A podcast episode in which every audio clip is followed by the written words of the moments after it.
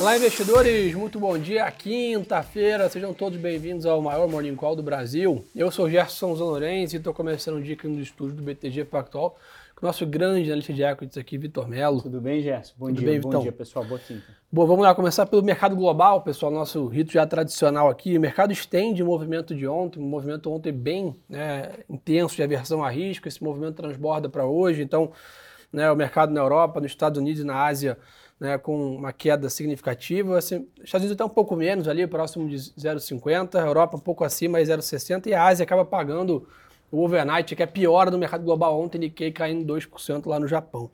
Eu acho que o motivo disso são é, dois grandes fatores. O primeiro é o que a gente viu ali, uma decepção, né, especificamente no setor de tecnologia, daqui a pouco o Vitão pode comentar para a gente, até porque o Nasdaq né, teve uma performance bem pior do que o S&P é, ontem, e basicamente um, começamos o dia né, com uma bateria grande de dados. Né? Então tem PIB né, dos Estados Unidos agora 9h30 da manhã, decisão de política monetária do Banco Central Europeu 9h15, e eu já deixo para a gente aqui, claro, né, o spoiler de amanhã tem o principal dado de inflação nos Estados Unidos, que é o PCI. Então, nesse ambiente, temporada de balanços com volatilidade, somado a questão toda da renda fixa americana, que está chamando bastante atenção, só para dar também para vocês um dado, 10 anos hoje 4,95, né? flertando novamente com aquele patamar né, de 5 bola a bola. Então, temporada de balanço. Vimos ontem né, o que a gente já vinha, talvez, é, avisando, né, que era uma volatilidade na temporada de balanço. Esse 10 anos a 5, né, o título corporativo americano a 7, 8% ao ano, sem dúvida deixa a temporada mais seletiva e o mercado vai punir, barra, parabenizar com grande intensidade as empresas. Né? Ah, com certeza, Gerson. É, acho que é- o ponto é exatamente esse. Acho que o macro aqui ele continua sendo a grande estrela do show. Obviamente que esse, esse é um momento para a gente, é, como a gente sempre ressalta aqui, né, Gerson? Já tem Sim. basicamente três, quatro trimestres que a gente toda a temporada de resultados fala a mesma coisa. É um momento de você reacompanhar as teses e ver é, o que é sinalização amarela, o que não é, o que mudou de, de, de fato de fundamento. É, em cada uma das divulgações, ou pelo menos nas mais importantes, dado que, pô, a gente está falando de 500 divulgações de resultados no espaço de, de, de 15 dias úteis, né, de três semanas. É, então, acho que aqui o primeiro, o primeiro ponto é esse. Né? Falando especificamente de precificação de mercado, né, que ontem a gente teve um dia de fato é, com um risk-off muito grande, é, se por um lado, na, na terça-feira à noite, a gente teve um resultado da Microsoft que foi um resultado muito bom, com o cloud, com o segmento de cloud crescendo bastante ano contra ano, acima inclusive do que o mercado tinha. Por outro lado, o resultado do Google ele foi um pouquinho menor também nesse mesmo segmento, né? Foi um resultado de crescimento ano contra ano forte, de 22%, mas abaixo do que o mercado tinha expectativa, então obviamente você acaba punindo a companhia. Teve também uma questão relacionada alíquota de imposto do Google, que foi muito mais baixa do que a dos concorrentes e a sua própria alíquota no, no trimestre passado. Se não fosse esse fator, é, ao invés de ter apresentado um resultado acima do esperado, um lucro acima do esperado, o Google teria apresentado um lucro abaixo do esperado, então a alíquota de imposto acabou sendo muito importante aqui.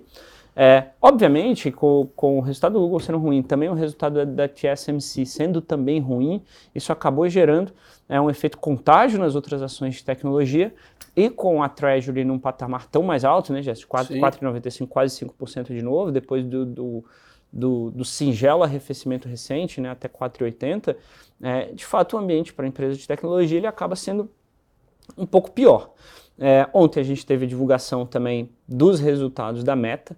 É, os resultados eles foram bons, Gerson. É, quando a gente olha para o retrovisor e olha o terceiro tri especificamente, bem forte. bem forte, o crescimento muito forte também anualmente, 140% de crescimento de lucro. Parece de fato que a companhia ela, ela encontrou um pouco do seu caminho de novo, né? Lembrando que em 2022 é, o CEO da companhia ele deu um foco muito grande para os investimentos no metaverso e aí eles re, reviram toda essa estratégia e voltaram para o foco de, de advertising, de propaganda, que é hoje uh, o principal carro-chefe da companhia e responde por 98% das receitas.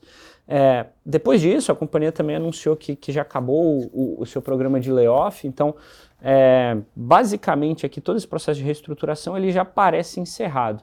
É, a grande questão que ficou, e aí logo depois dos resultados, a companhia chegou a subir 2, 3% no aftermarket, só que no call de resultados, e aí isso de novo reforçando o nosso ponto de que é muito importante acompanhar esse call, o call de resultado, a CFO da companhia, ela falou que já estavam vendo nos resultados do quarto trimestre uma desaceleração do segmento de, de, de advertising, de propaganda. É, essa desaceleração pesou sobre as ações, as ações da Meta elas chegaram a cair perto de 4% depois desse, desse comentário tá específico. Está caindo 2,80 agora. Está caindo 2,80 agora, desse comentário específico da, da CFO da companhia. É, então, esse é, um, esse é um pouco do panorama. Falando especificamente. Isso, então, que é importante claro, lembrar claro. sempre nessa linha, né? O balanço em si é o retrovisor, né? Por isso que é importante a gente olhar o guidance que a gente fala, que é. seria o para-brisa do é carro ali, que é realmente as perspectivas e o mercado sempre opera tentando acertar é as projeções para frente da Exato, companhia. Né? Exatamente. É, é, o jogo aqui é esse, né? É quem, quem melhor acertar as projeções provavelmente vai ser mais bem recompensado financeiramente né, nesse jogo aqui. Acho que o, o, o, que vale ressaltar, né, Jéssica, e aí eu comecei até falando do micro aqui, mas vindo para o macro e olhando um pouco de uma perspectiva mais top, é, no geral, no geral, setorialmente falando, os setores eles têm apresentado uma surpresa em relação aos lucros positiva, boa. É, no geral, o S&P está com um pouco mais de 7% de surpresa de lucro, um pouco mais de 1% de surpresa uh, de vendas em relação ao que era esperado. Obviamente, isso aqui acaba também sendo positivo para as companhias e mostrando um momento operacional continuamente forte aqui, Gerson. Boa. E nessa linha, pessoal, para a gente ficar de olho hoje, né, nessa, principalmente nessa parte tech, né, tem resultado da Amazon hoje para a gente monitorar, dessas big techs aí, né, que tem feito bastante preço nessa linha de Google, Microsoft, acho que a Amazon e o Meta, né, a Amazon vem aí como uma das FANGs aí para a gente é, ficar de olho. E também, né, na parte industrial tem é, balanço da Volkswagen, da Ford, da Unilever, né, então a gente acaba olhando os dois mundos ali, entre Dow Jones e Nasdaq, vamos dizer assim, é, para ficar de olho. Então, a gente já tinha até adiantado para vocês no começo da semana, a gente, mais agora para o final, a gente vai ter vetores dos dois lados, né, na parte macro, recapitulando, PIB do terceiro tri dos Estados Unidos, 9 e meia da manhã. Do lado da Europa, 9 e 15, decisão, decisão do Banco Central Europeu e a temporada de balanço com todos esses nomes. Então, o macro e o micro trazem vetores aqui para a gente monitorar o mercado. O 10 anos abre estável hoje, mas a 4,95 de taxa. Né? No mercado de commodities, a gente percebe hoje o petróleo com uma leve queda, negociando 89 dólares aqui o Brent. E o minério de ferro, depois de quatro dias consecutivos, também apresenta uma leve queda. Né? Então, uma realização aqui no minério. E o que a gente vem discutindo bastante aqui é essa disparidade né, que está entre a curva ali, o, o spot ali do minério e realmente o preço das ações né, da Vale que ainda né, não tiveram esse movimento de retomada aí, mesmo com, com o minério nesse, nesses patamares.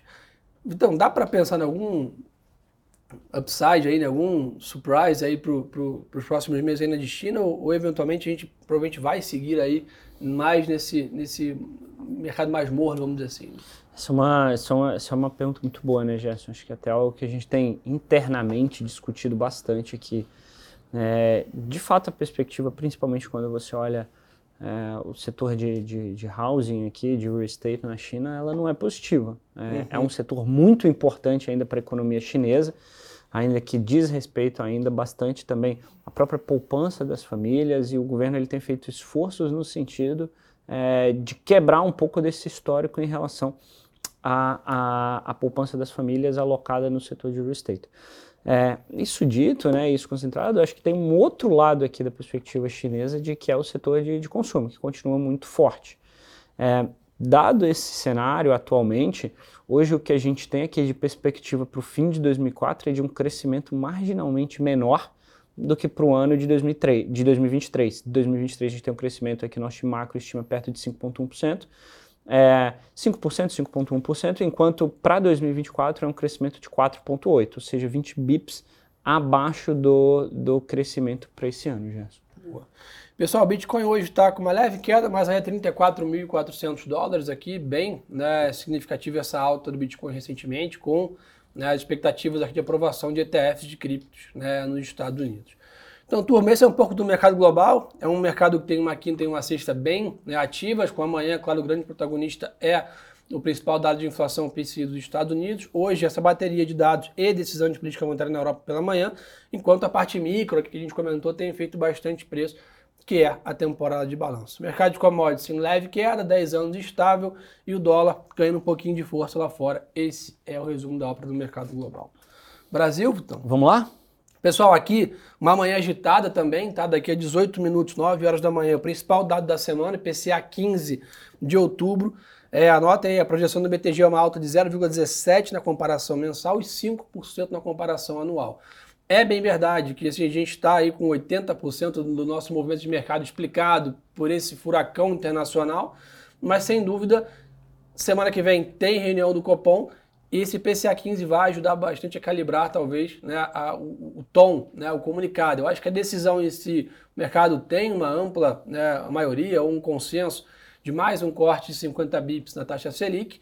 A grande questão toda, provavelmente, né, o, o Copom em si vai trazer, né, da última reunião para cá, incorporar né, as suas falas, essa piora do mercado internacional e vai dar a sua visão sobre a questão fiscal né, e também inflacionária aqui no Brasil. Então, esse dado de hoje é muito importante né, para a gente calibrar essas apostas aqui de taxa terminal da Selic, ritmo de corte e até conectando bem né, com o que o pessoal perguntou aqui no Instagram sobre o mercado de small caps aqui no Brasil. O mercado de small caps tem uma grande correlação com a taxa Selic, com a atividade local. Né? A gente viu ontem até um dia bem negativo para essas empresas, na média, que é basicamente essa preocupação realmente quanto né, que essa piora do mercado global vai atrapalhar esse movimento de corte aqui no Brasil, seja na velocidade ou seja o tamanho de ciclo. Né? Mas sem dúvida esse dado de hoje faz preço e vai ajudar a recalibrar a curva de juros. Né? Sem dúvida, Gerson. Até quando a gente lembra, mais ou menos abril ou março desse ano, né, quando começaram a sair os primeiros prints do IPCA 15 um pouco mais, mais benignos do que o uhum. mercado esperava, isso fez bastante preço, né? Foi, foi um dado que basicamente em 2022 ninguém estava olhando muito de perto. Aí em 2023, quando eles começaram a vir mais fracos, obviamente acendeu o sinal, falando de que, opa, peraí, tal, talvez esteja, esteja chegando perto aqui do, do Banco Central começar, se não cortar efetivamente os juros, ter que discutir os juros e, obviamente, isso também já vai para a precificação é, em tela dos do juros. É, isso aqui acaba sendo também muito importante para vários mercados aqui no Brasil. Né? Obviamente, a, a, gente aqui no Brasil, a gente tem uma bolsa que tem uma, uma, uma, duration menor do que a bolsa americana, você acaba tendo um impacto um pouco menos relevante da, das taxas de juros, mas obviamente qualquer ativo de risco é, você acaba tendo na sua precificação embutida uh, a precificação também das taxas de juros. Acho que o que vale até ressaltar aqui, né, Gerson, e hum, aproveitando que a gente está também na temporada de resultados, foram, foram algumas divulgações que já começaram a acontecer, mais, mais pertinentemente ontem é, do Santander, que foi uma divulgação que a gente entendeu que, que veio com uma qualidade boa do resultado, é, apesar de, de não nos parecer que o ROI de 13% ainda é um ROI estrutural, a gente acha que é, é um pouquinho mais alto do que isso, é, mas em relação à inadimplência, basicamente, para onde a gente olhou, NPL Creation, NPL mesmo, é, todos os dados eles acabaram sendo de uma qualidade melhor do que a gente estava esperando, Gerson. Boa.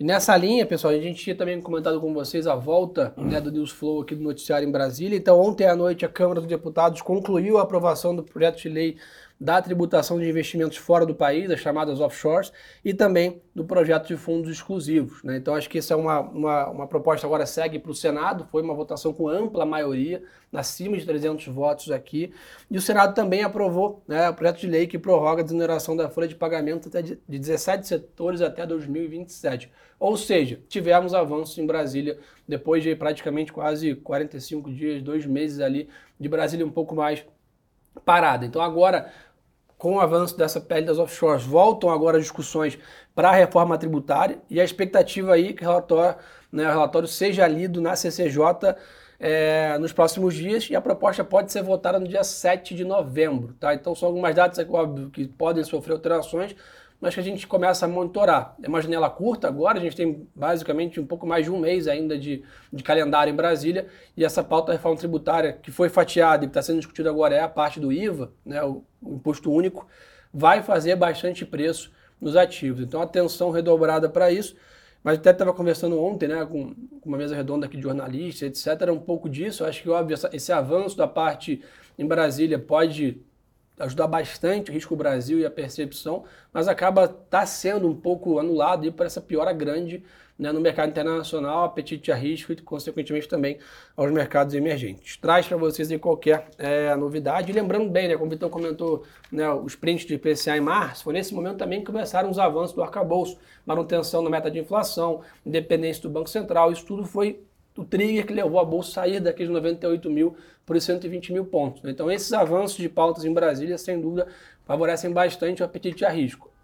asterisco aqui a depender né, dessa melhora dessa tempestade internacional, né, exatamente, né, Exatamente. Acho que o internacional hoje, né, Gerson, ele tem é, ele fez bastante preço muito. lá fora e começou a fazer muito preço aqui é, internamente também, né? Então, é, sem dúvida nenhuma, ver taxa de juros de 10 anos a, a 5%, a ponta curta da curva, o Fed Funds Rate é, a 5,50 aqui, né, no, no, patamar mais alto do range, também é o que acaba também adicionando uhum. bastante pressão à, à, nossa, à nossa taxa de juros, Gerson. Boa. Agenda aqui no Brasil, pessoal, só para reforçar aí quem chegou depois, IPCA 15, 9 da manhã.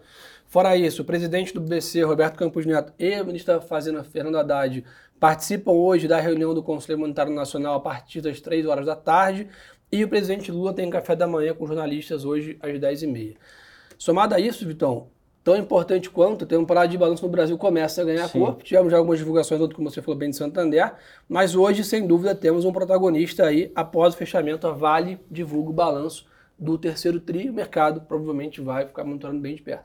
Ah, é, sim, o mercado deve, deve acompanhar muito de perto, né, Gerson? Até porque depois das, depois das prévias também, das prévias de produção da Vale, é, também por conta da representatividade do ativo no índice brasileiro, por conta de todas as Obviamente, aqui acho que o que, o que não vai ser surpresa para o mercado é relacionado à, à, demanda de China. Né? Acho que todo mundo aqui, de alguma forma, já incorporou isso, isso nos números. Acho que o, que o mercado vai estar acompanhando mais de perto são de fato os problemas micro que a, que a companhia tem passado recentemente, se tem algum avanço e como é que deve ser o guidance dessas, dessas questões daqui para frente. Boa. E nessa linha também tem relatório de produção da Petrobras hoje, que também pode movimentar bastante né, os preços. E a Gol adiou a divulgação do resultado que era prevista para hoje para o dia 6 de novembro. Então, só para somar do IPCA, fluxo em Brasília, a gente começar a monitorar também a temporada de balanços. E nessa linha corporativa, pessoal, o Conselho da Oi né, é, aprovou o início do processo de venda da Client Co, que é basicamente um negócio de banda larga, de fibra da companhia, e que estima levantar um bi de dólares aqui, segundo né, os jornais noticiam. Acho que é isso, né, meu camarada? É isso. Boa. Turma, esse é o grande resumo da ópera é, de hoje. Quem quiser ainda mais conteúdo, aproveita, segue a gente aqui nas redes sociais, Gerson Lourenço e Vitor Melo. Também compartilha aí o nosso Morning Call nas redes sociais é, do BTG. E turma, queria aproveitar aqui esses últimos minutos, né? Acho que nesse show que a gente faz aqui tem uma turma que fica atrás aqui das câmeras com a gente que vocês nunca enxergam. E tem um cara hoje que está fazendo nosso último morning call, o David, então vou deixar o meu obrigado aqui ao vivo para ele. Foi mais de 500 lives aí com a gente, está indo para um novo desafio, mas que pô, para esse show acontecer aqui tem muita gente engajada, então vou deixar o meu obrigado para ele ao vivo aqui. Desejar uma ótima quinta-feira de negócios para todo mundo. E lembrem-se, pessoal, que o melhor ativo é sempre a boa informação. Um abraço. Até mais, pessoal.